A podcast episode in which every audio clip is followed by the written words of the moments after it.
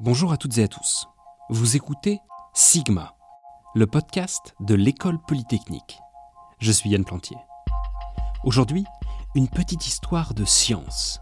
Nous sommes le 10 février et il y a 25 ans, une machine a battu un homme aux échecs.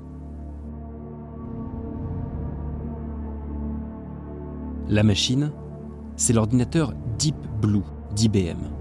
Et l'homme, c'est Gary Kasparov, un des plus grands joueurs d'échecs de l'histoire. L'homme dépassé par la machine, c'est un thème tout ce qui est le plus classique en science-fiction. C'est le monstre de Frankenstein, c'est Terminator et c'est Matrix, c'est les trois quarts des épisodes de Black Mirror. Aujourd'hui, le monstre de Frankenstein est passé de mode, mais les ordinateurs et l'intelligence artificielle, c'est vraiment le grand méchant actuel. Et la victoire de Deep Blue sur Kasparov aux échecs, ça n'y est pas pour rien.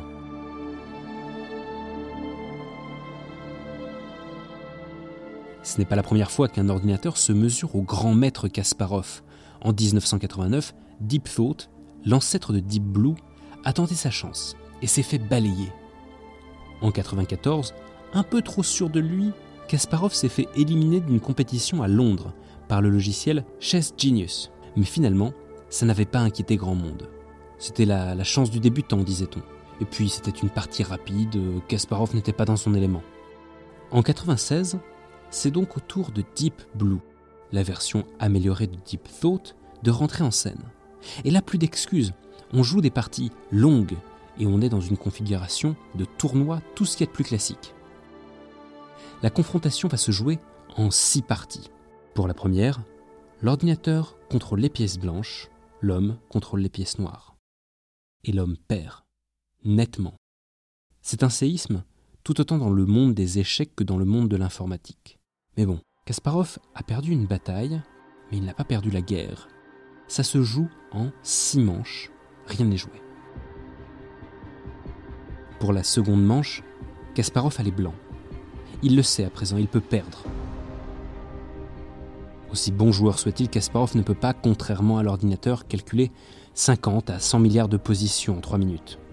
Mais les échecs, ce n'est pas juste du calcul, il faut une stratégie, et sur ça, l'ordinateur n'est pas encore très au point. Kasparov met volontairement en danger un de ses pions et l'ordinateur tombe dans le panneau. Deep Blue déplace son fou et prend le pion de Kasparov, mais en faisant ça, il affaiblit la défense autour de son roi. L'ordinateur se fait prendre un cavalier, mais réplique en prenant un fou avec un de ses pions. Mais là encore, en faisant ça, l'ordinateur affaiblit à nouveau la défense autour de son roi. Il calcule vite, mais il ne peut pas prévoir tant de coups que ça à l'avance. Il ne voit pas le piège se refermer autour de lui. Quelques pièces sont prises de part et d'autre et l'ordinateur a l'air de plutôt bien s'en sortir, mais le problème est ailleurs. En haut à droite du plateau, le roi n'est plus protégé par grand-chose. La reine de Kasparov se met à lui tourner autour. Le roi de Deep Blue gesticule, il, se cache derrière un pion tandis que sa reine fait de son mieux pour lui servir de bouclier, mais ça ne suffit pas. Deep Blue finit par perdre. Les deux manches suivantes se finissent par un nul, et les deux suivantes sont remportées par Kasparov. C'est une victoire. Gary Kasparov a sauvé l'honneur de l'humanité face à la machine. Oui. Oui, mais la première manche. La première manche, il l'a perdue. Malgré la victoire, le doute s'installe, et quand l'année suivante Deep Blue demande sa revanche, l'ordinateur arrive dans sa version 2.0 et le coup près tombe. Une manche gagnée par Kasparov, trois manches à égalité et deux victoires pour la machine. La défaite de l'homme est sans appel. Depuis, on n'essaye même plus de se confronter aux ordinateurs, on n'est plus au niveau. Chaque année qui passe, on est même de moins en moins au niveau.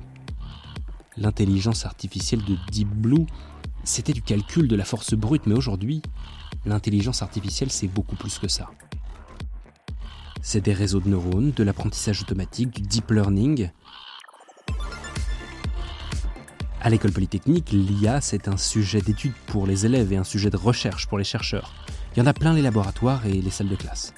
Aujourd'hui, l'IA nous bat au Monopoly, un jeu de hasard et de négociation. Au Go, un jeu de stratégie.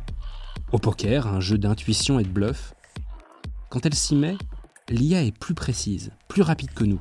Ce qui fait dire à certains que l'intelligence artificielle va tous nous mettre au chômage avant 2050, voire même qu'on va devenir ses esclaves façon Matrix. Pourquoi est-ce qu'on s'acharne à améliorer une technologie qui fait les choses mieux que nous? C'est juste pour se faire du mal à l'ego? Non, et c'est nul de poser la question comme ça. Prenez la nage, la natation. Beaucoup d'humains savent nager. Euh, certains humains nagent même très très bien, il y a des champions du monde de natation. Mais on a inventé les bateaux. Et on n'a pas inventé les bateaux pour se faire du mal à l'ego.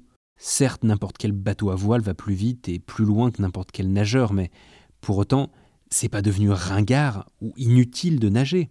Et ce ne sont pas les bateaux qui ont pris le contrôle du commerce maritime, on est d'accord. C'est toujours les, les, humains qui gèrent le truc. Évidemment, on a besoin des bateaux. On ne peut pas transporter des conteneurs d'un bout à l'autre de l'Atlantique à la force des bras. Mais on n'est pas entré en servitude, c'est pas Matrix avec des bateaux. L'intelligence artificielle, c'est pareil c'est pas intrinsèquement bien ou mal. Et c'est pas moi qui le dis, c'est Kasparov.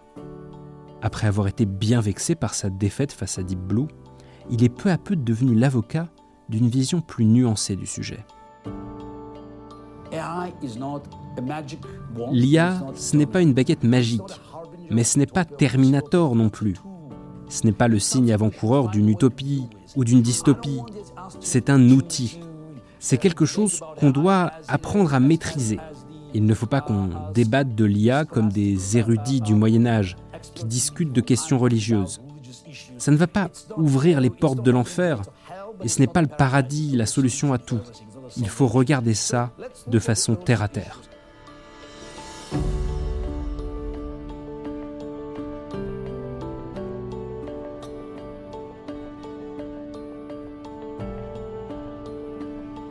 Merci à vous d'avoir écouté cet épisode de Sigma, le podcast de l'école polytechnique.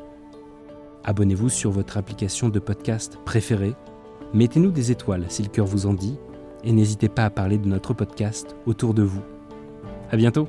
Aujourd'hui, c'est un beau jour pour la science